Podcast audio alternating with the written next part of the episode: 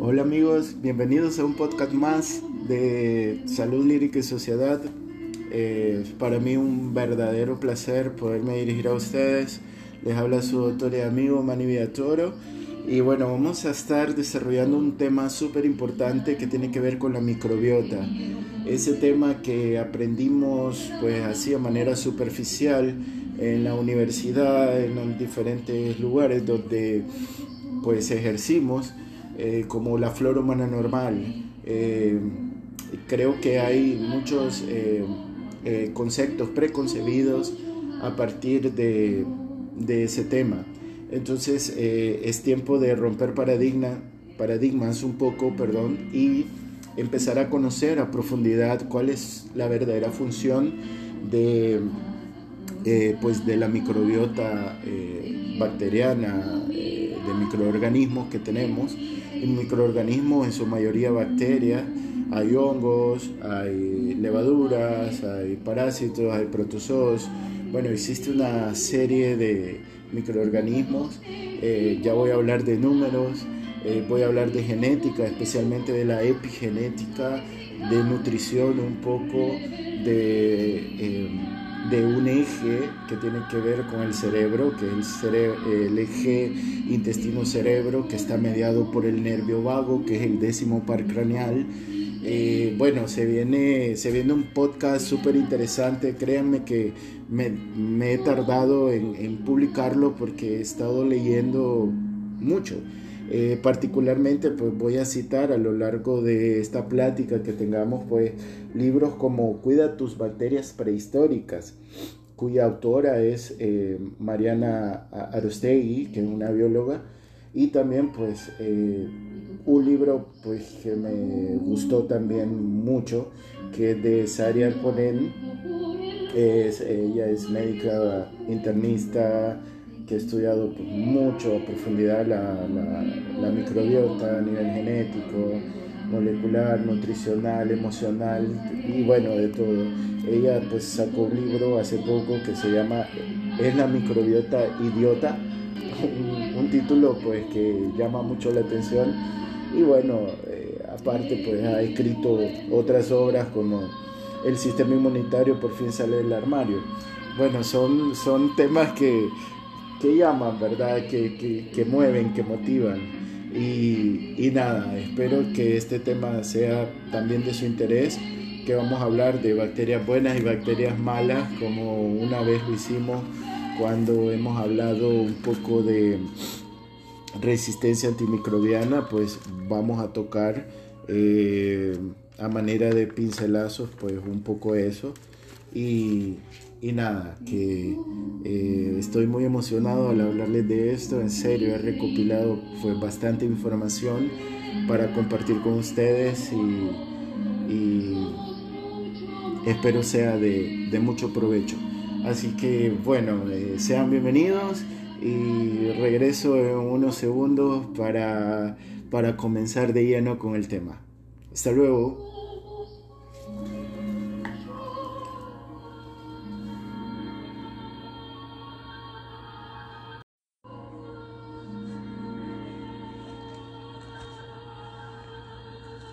Ok amigos, ya estamos de vuelta y nada, pues se preguntarán qué es la microbiota. Pues la microbiota, pues eh, como se los anticipaba, pues es un, es un poco pues la colección de bacterias, hongos, levaduras, arqueas, eh, protozoos y otros microorganismos que reciben información y transportan o mandan, envían información a otros eh, lugares eh, del cerebro y está en una constante comunicación con eh, nuestro organismo, nuestro cuerpo. de hecho, es el, principal órgano que siente. se nos había dicho que era la piel, pero no, esto ha cambiado.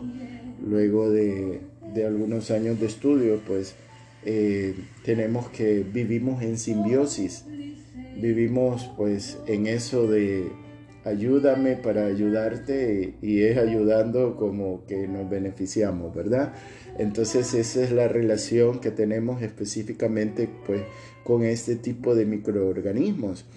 Entonces eh, existen ejes, existen varios ejes, intestino útero, intestino cerebro, intestino corazón, intestino pulmón, eh, eh, existen varias cosas que están siendo estudiadas actualmente y se está conociendo pues de primera mano mayor información que nos puede facilitar la vida y, es que como dice una psiquiatra pues conocer es aliviar.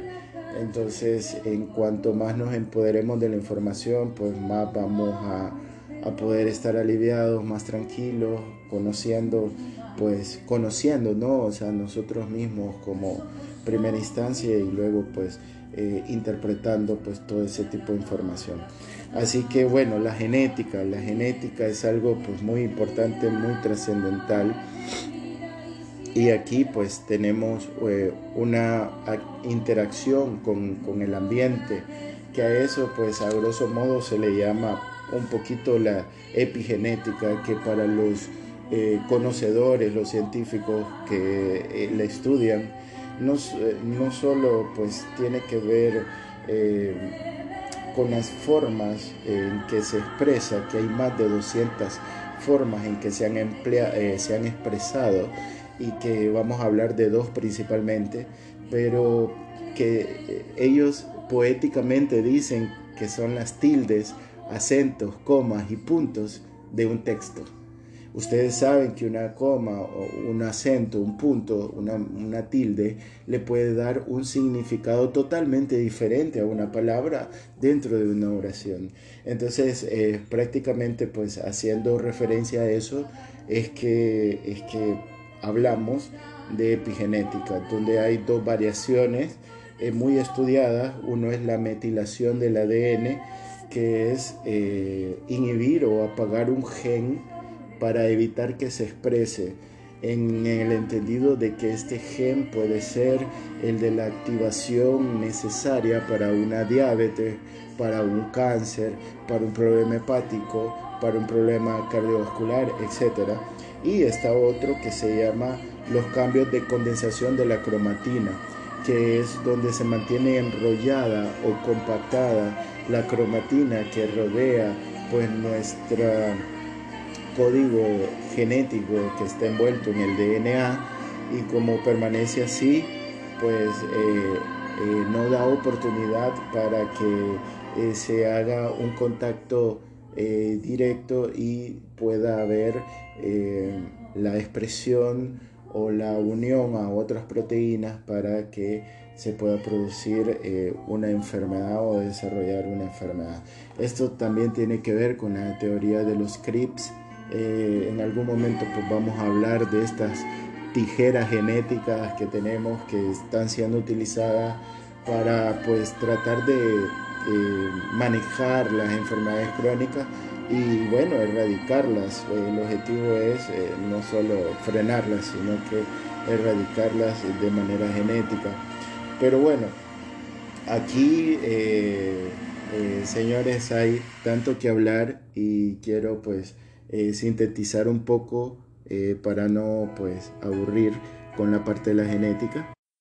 Y bueno amigos, lo, y lo que pasa es que es necesario también pues introducir algunos conceptos eh, como recordar las bases nitrogenadas básicas que conforman el código genético que es adenina, guanina, citosina y mm, timina entonces la variación o la secuencia de estos genes pues determinan nuestro código y nuestro genoma. Entonces eh, en estos genes, eh, en estas bases nitrogenadas, perdón, que posteriormente va a ser información genética, eh, hablamos de nutrigenética y nutrigenómica, donde pues ya confluye la parte de la alimentación, de la genética y la salud.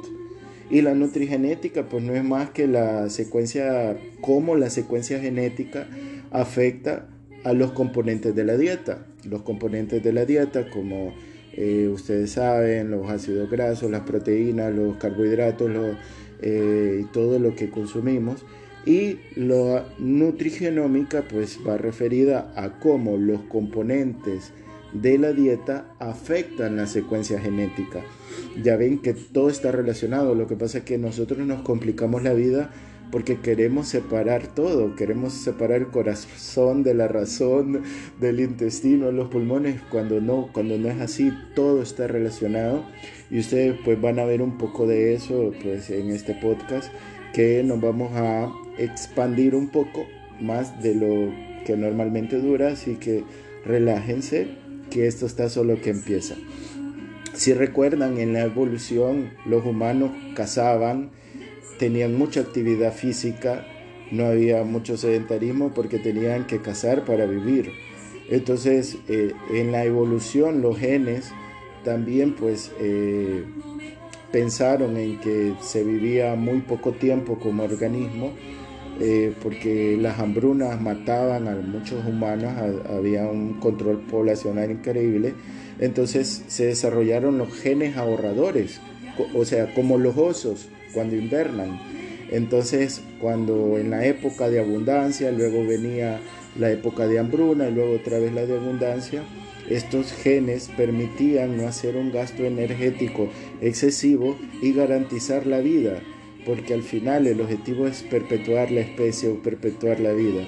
Entonces, en ese sentido, pues un poco filosófico, pues tenemos la comparación de hoy en día. Si tenemos ese gen de los osos o gen ahorrador y somos sedentarios, pues eh, el problema con el sedentarismo es que nos lleva el sobrepeso y la obesidad.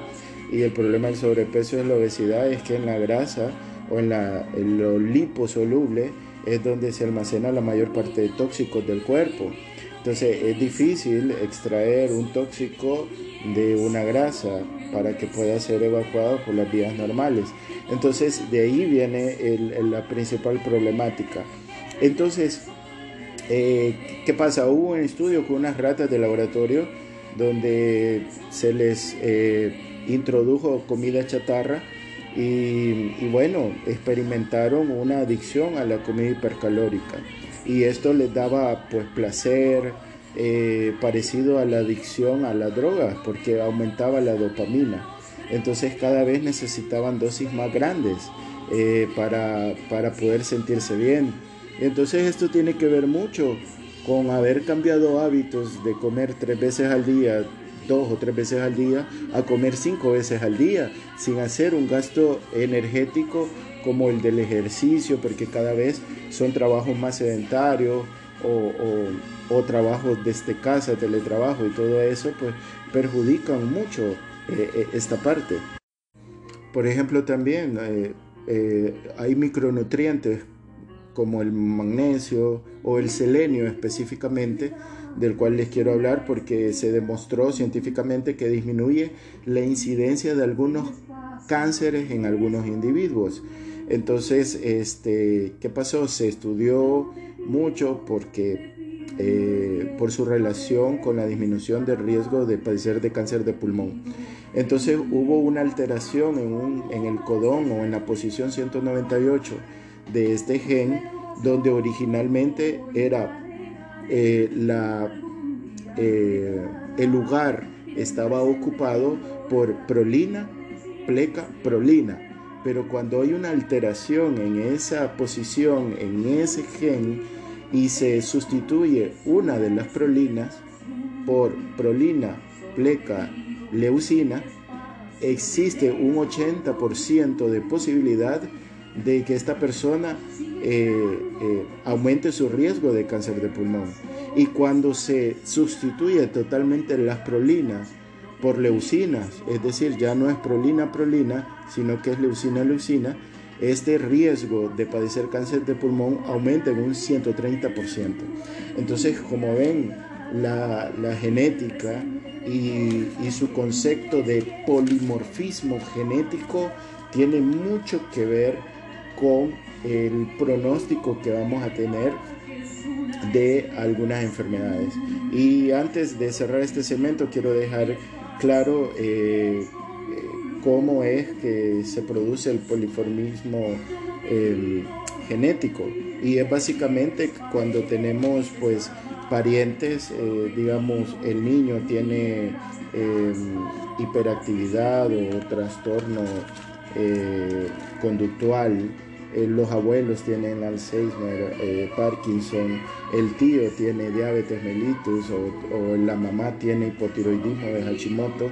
Entonces estamos hablando de un poliformismo genético. Entonces eso es altamente peligroso. Entonces, bueno, voy a la pausa y regreso con el otro segmento.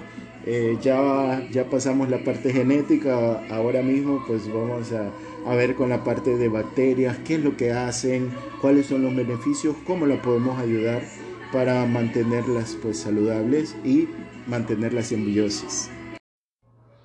Amigos, eh, perdón eh, por el comercial, y discúlpenme, pero estoy un poco enfermo, un poco con gripe, por eso es que estoy haciendo varias pausas, ustedes van a eh, de repente percibir que hago una pausa y se siente otro sonido eh, porque, bueno, mm, pauso para poder toser o para poder, no sé, pero no podía prolongar más el hacer este podcast.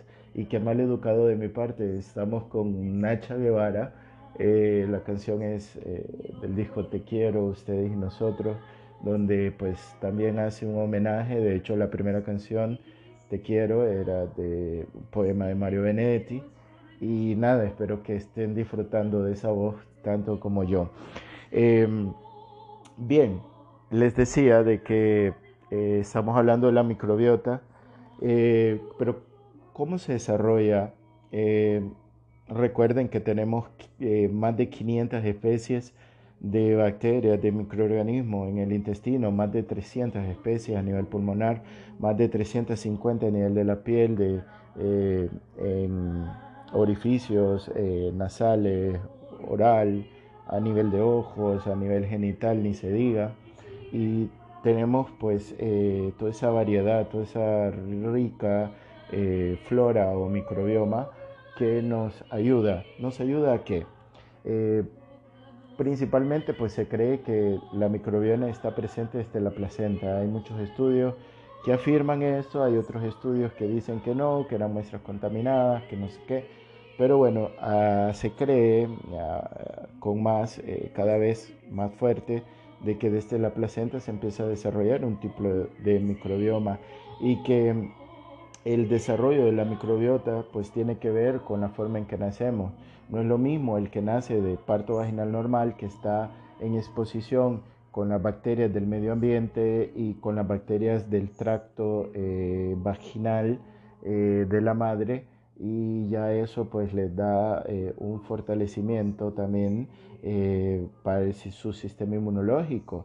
De igual manera, no es lo mismo el, el, que nace por cesárea, ¿verdad? Que de repente no tiene esa exposición, el que nace prematuro, el que ya nace con algún problema de inmadurez y que desde muy temprana edad hay que estarle eh, administrando esteroides, antibióticos y todo eso. De hecho, el nacer por cesárea o ser prematuro o, tener algún problema durante la gestación, pues es un factor predictivo de alguna complicación con una enfermedad crónica como diabetes, hipertensión, cardiopatía, etcétera, cáncer. Y también pues este el alimentarse con lactancia materna exclusiva también pues asegura esos probióticos y prebióticos necesarios para el organismo para desarrollar el sistema inmune, el neurodesarrollo con aporte de DHA, con aporte de algunos elementos necesarios para eh, la neuroplasticidad y el neurodesarrollo. Eh, la neuroplasticidad que hablaba tanto, pues Santiago Ramón y Cajal, cuando decía que cada quien, si se lo propone, puede ser eh, escultor de su propio cerebro. Eso significa que no importa la edad, no importa lo que nos haya pasado antes, si nos proponemos, no importa la circunstancia en la que estemos eh, pasando, podemos desarrollar esas conexiones neuronales, esas dendritas que descubrió el premio Nobel eh, Santiago Ramón y Cajal allá por inicios del siglo 1908 o 10, por ahí, cuando recibió el premio Nobel. Así que bueno, así que ánimo, ¿verdad? Eh, también ah, otros factores muy importantes es como la acumulación de mercurio. Y ustedes dirán, eh, pero esto es hablar de desintoxicación, pero eh, es un tema muy ligado a la farmacología. Entonces, ¿a dónde vemos altas concentraciones de mercurio? Pues lo vemos en, en las amalgamas. ¿Por qué creen que han sido suspendidas las amalgamas que los odontólogos colocaban en, en, los dientes de las personas en, Europa y en Estados Unidos. ¿Por qué creen?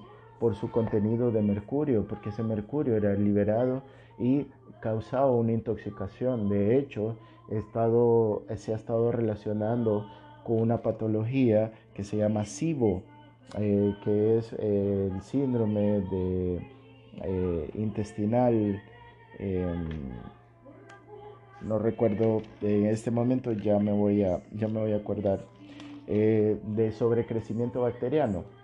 SIBO, síndrome intestinal de sobrecrecimiento bacteriano.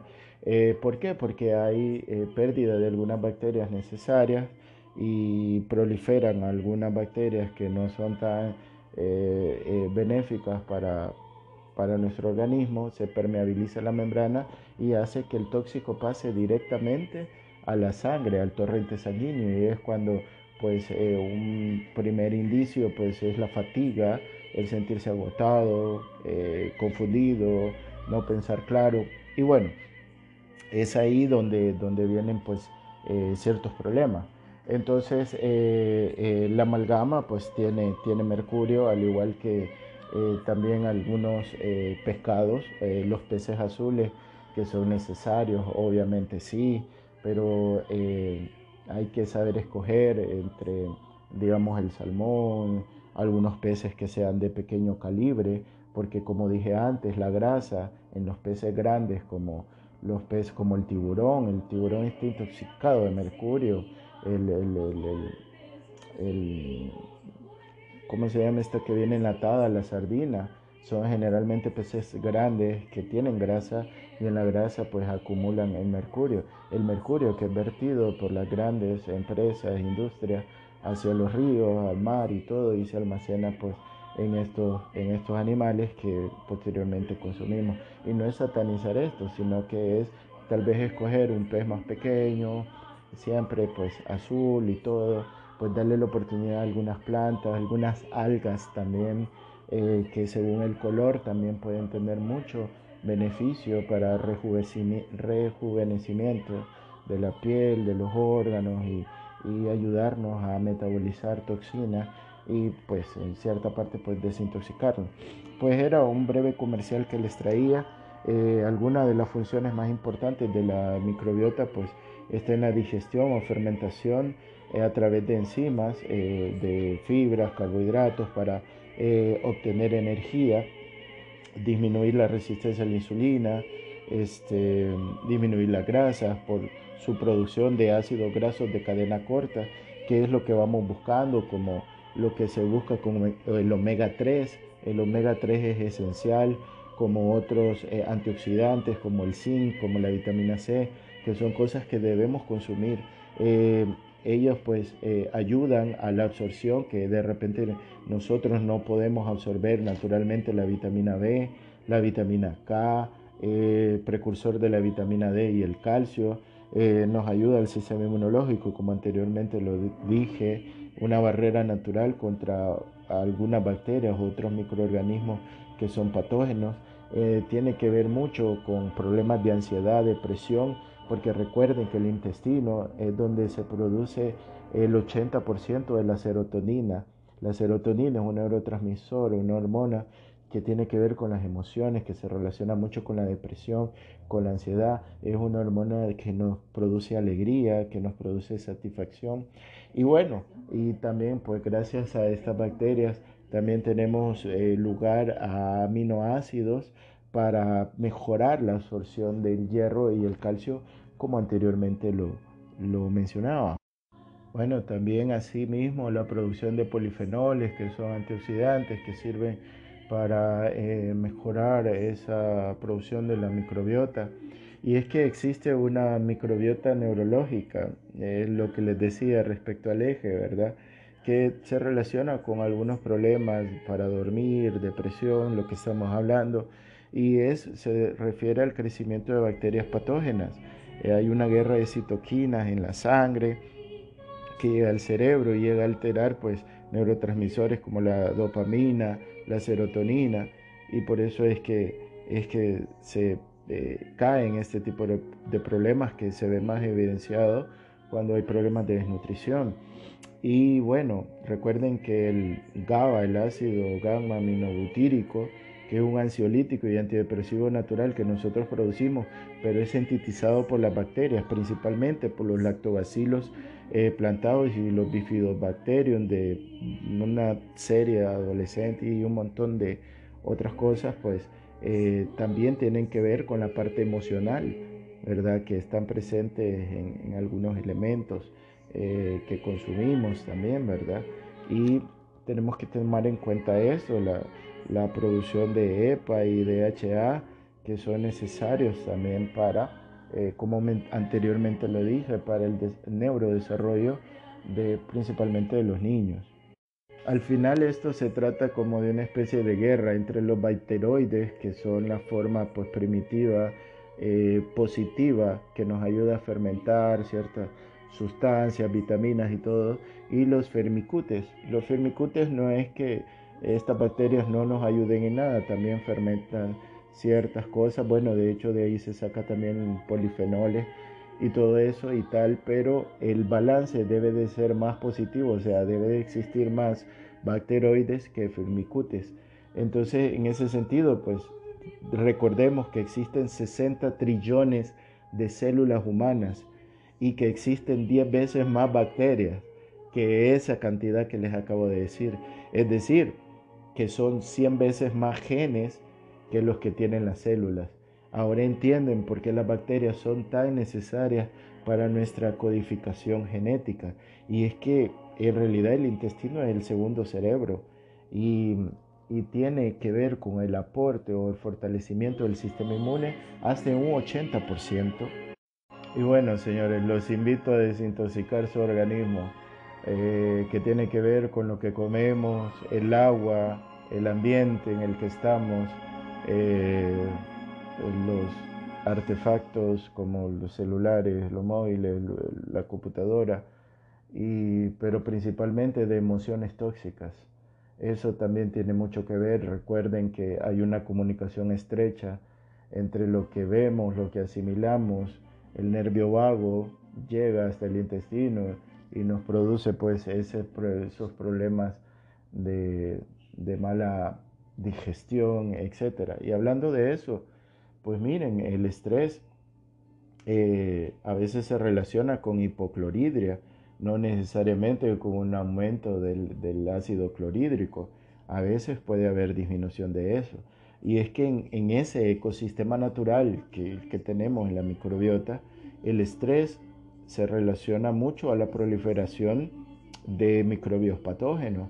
Es decir, entra eh, algo tóxico, eh, que es cuando se activa el sistema nervioso parasimpático, el nervio vago pues eh, hace la estimulación de la secreción del, del, del, ácido clorhídrico a través de las células parietales que tenemos en el estómago.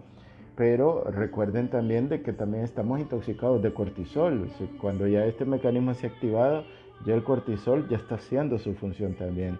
Entonces, eh, la doctora Arponen menciona un test del bicarbonato, el cual consiste, pues, este, para los que padecen de reflujo, ¿verdad? No todo ergue o enfermedad por reflujo gastroesofágico puede ser por eh, exceso de ácido clorhídrico, a veces es por disminución, como lo estoy explicando ahora mismo, o por un problema en la válvula del esófago que controla o regula este eh, la subida de, y permanencia del ácido clorhídrico.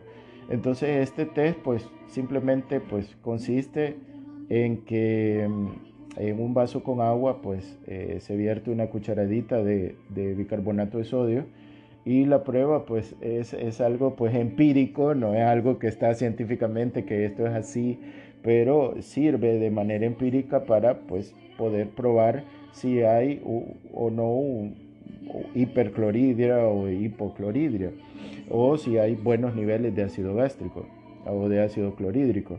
La prueba se hace, es, es buena si eh, hay en, entre 2 y 3 minutos después de haberse tomado este vasito con la cucharadita de, eh, bicarbonato y hay un eructo.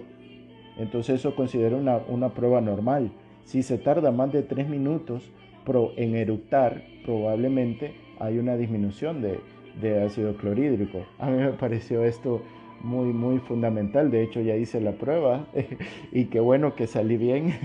Me salió más o menos en un minuto y medio por ahí, pero estoy dentro de, de, la normalidad.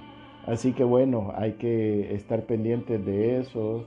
Eh, recuerden de que algunas alimentaciones, como la que es rica en, en cereales, frutos secos, a veces tienen microtoxinas que son por hongos. Entonces esto genera una endotoxina y provocan una patología que se llama inflamación crónica de bajo grado y que puede pues eh, y que está relacionado pues actualmente con cáncer, con enfermedades autoinmunes como artritis reumatoidea, como eh, Parkinson, Alzheimer y etcétera. Entonces eh, son cosas que tenemos que ir aprendiendo a controlar la parte de que si hay anemias recurrentes, eh, problemas de absorción de la vitamina D, complejo D. Entonces recuerden que todo eso se activa gracias al ácido clorhídrico. Entonces el SIBO o el sobrecrecimiento bacteriano eh, puede ser sinónimo de hipocloridria, pero no siempre, entonces hay que evaluarlo. Por ejemplo, el hígado a través de la vesícula biliar produce las sales biliares como el, taurocólico, glicólico y, nada, que esto es muy importante y que se pueden encontrar en algunas hierbas amargas en su forma natural. Y bueno, una microbiota estresada pues eh, produce un desbalance de algunas bacterias que, que son necesarias para mantener la mucosa intestinal como la clemacia, ¿verdad? Eh, los eh, Incococcus, eh, la mayoría o el 5% de todos los microorganismos de la microbiota son de este género y se llaman Ruminococcus. Entonces, em, ojo, porque gracias a ellos pues se produce un ácido graso de cadena corta como es el, el ácido acético y y la cremancia pues tiene mucho que ver con no solamente con el mantenimiento de la mucosa intestinal, sino que también produce eh, butirato, que esto pues aumenta la permeabilidad intestinal, eh, mejora la resistencia a la insulina y bueno, y, entre otras cosas. Entonces, este, para lastimosamente, para aumentar los niveles de, de esta bacteria de cremancia, pues es muy lento y casi pues que no se puede ayudar de nada porque aquí es donde ayudan los polifenoles, ¿se acuerdan que estuvimos hablando de eso? Entonces hay algunas especies como el clavo, el tormillo, el arándalo, mora, uva, uva morada, perdón, la granada, que pueden pues ayudar o favorecer a que el crecimiento de esta bacteria pues sea un poco más óptimo. Así que bueno, Em, recuerden que existen test de disbiosis intestinal que son bien caros y que existen bacterias protectoras como los lactobacilos, los bifidobacterium, lactococcus, los bacteroides de los que ya estábamos hablando anteriormente y cuya simbiosis pues puede producir edema como el que es productor de su alteración en la simbiosis, es decir, cuando hay un desbalance se producen lipopolisacáridos, que son un tipo de azúcar que producen pues un poco de edema y por eso es que andamos hinchados ahí por, por el mundo, ¿verdad? Entonces, ¿cuál es la clave? Una dieta rica en fibra, eh, es decir, de, eh, no sé si hablamos o vamos a hablar de prebióticos y probióticos después. Los prebióticos pues son estos que ayudan a aumentar los bacteroides y si una dieta es rica o pobre en azúcar, disminuye los fermicutes. De hecho, también hay algo muy importante. Eh, la Bifidobacterium lactis o BPL1 se ha eh, demostrado científicamente que disminuye la grasa visceral y esto puede ser la clave para lograr controlar muchas enfermedades crónicas, incluyendo el cáncer, ¿verdad? Entonces eh, eh, voy a una pausa y regreso con el cierre de este segmento. Hasta luego. Bueno, eh, amigos, hemos llegado al final de este podcast. Muchas gracias por su paciencia. me deja la sensación de haber dejado en el tintero algunos temas pero nada, solo quiero pues respaldar o reforzar el hecho de que ya no catalogamos o ya no hagamos esto de el diagnóstico de síndrome de intestino irritable como algo funcional, es que ya no es funcional, porque recuerden que a partir del eje intestino-cerebro eh, estamos obligados a descartar SIBO, eh, parasitismo, de alamblia que se esconde muy bien, eh, celiaquía, perdón, intolerancia al gluten, eh, insuficiencia pancreática, hipocloridria, de lo que hemos venido hablando. Eh, es de saber separar el síndrome de intestino irritable, que es una serie de síntomas y síntomas y signos, perdón, que se recogen a partir de los criterios de Roma, creo que el 4, Roma 4 son los más recientes, que tienen que ver con tres meses de evolución, de esfuerzo defecatorio, estreñimiento, sensación de evacuación incompleta, síndromes obstructivos y que esto también pues se relaciona con los criterios de, de Bristol que tienen que ya relacionan la forma y consistencia de las heces para pues sacar de una manera clínica el estadio en el que se encuentra el paciente eh, con su problema intestinal. Eh, esto es necesario diferenciarlo de una enfermedad inflamatoria intestinal. A la cabeza pues hay problemas de la genética, ya hablamos del poliborfismo, hay marcadores genéticos como eh, o marcadores biológicos como la calprotectina, una calprotectina aumentada pues puede eh, ser el indicio de algún problema inflamatorio intestinal eh, de alto grado, como estamos hablando ya de enfermedad de Crohn, o, o en una forma pues eh, quizá un, poco más controlada, pues eh, una enfermedad que tiene que ver con la permeabilidad y, con el sobrecrecimiento bacteriano, que, que, no es tan grave como el CUSI, digamos. Y, bueno, hay otros marcadores como la sonulina, la IgA secretora, que la cual que tenemos que tomar en cuenta siempre para catalogar. Ya no se vale decir es un síndrome de intestino irritable, le voy a dar butilyosina, simeticona, el combo que se le da a veces fibra y si no mejora pues se le pone aminocidina, pues todo muere en los antibióticos, ¿no? Hay que dar aminocidina para que mate bacterias buenas y malas y esperemos. Y esperemos a ver cómo va esto, una dieta, no.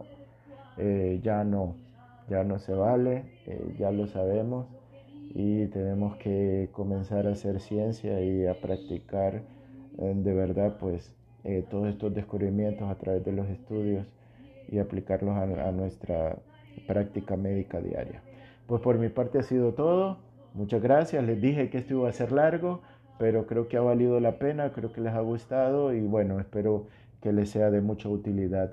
Eh, hasta luego.